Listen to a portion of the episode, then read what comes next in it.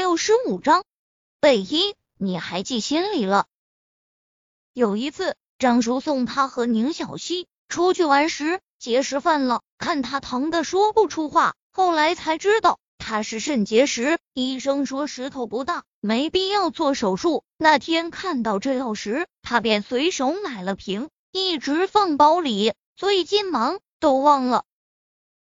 他笑了笑，药的用量我用纸给你重写了一张，就贴瓶子上，你记得按时服用。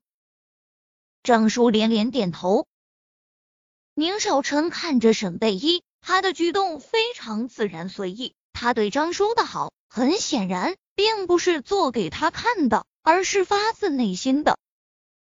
那时候夏雨喜欢他，他想不通；宁小溪喜欢他。他同样意外，而自己对他上心，他更是想不明白。但此时此刻，他似乎有些懂了。他或许长相普通，性格也并不讨喜，但他对所有的好坏都是自然而然的，不会刻意，不会做作。这样的美，让人无法不上心。快到宁少臣公司时，他突然把沈贝依的手机拿了过去，打开微信。在上面快速输入一段数字，接着出来了一个字母图像的微信名片，添加通过，一气呵成。给你发信息，不许不回复我。命令口气的说完，弯腰下车。看着那挺直的背影，沈贝一再低头看看手心里的手机，上面还残留着他的温度，很暖，却又觉得那么不现实。贝一少爷，他人不错。车发动时，张叔突然这样来了一句。沈贝一轻咳了下，呵呵了两声，竟是接不下去话。他是不错，有钱，帅气，而且最近发现，似乎人也没那么讨厌。可那又如何？他是别人的未婚夫。刚到公司，微信声响，不许再见楚雨洁。沈贝依翻了个白眼，收起手机，不想回信息，但内心深处却无法忽略的漏跳了一拍。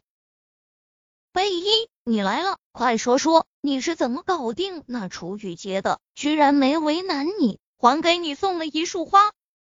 刚进化妆室，小胖妹就围了上来。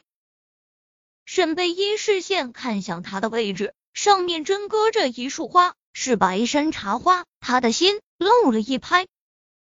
白山茶花是他的故乡最常见的，也是他比较喜欢的花。他皱眉，只是楚雨洁为何会送他白山茶花？不过贝一这男人会不会有点太小气了？居然送这什么野花给你？小胖妹说者无心，听者却有意。化妆室里。已有人笑出了声。野花，他微笑，他就喜欢这野花，只是很惊讶，楚雨洁为何会送他这样的花。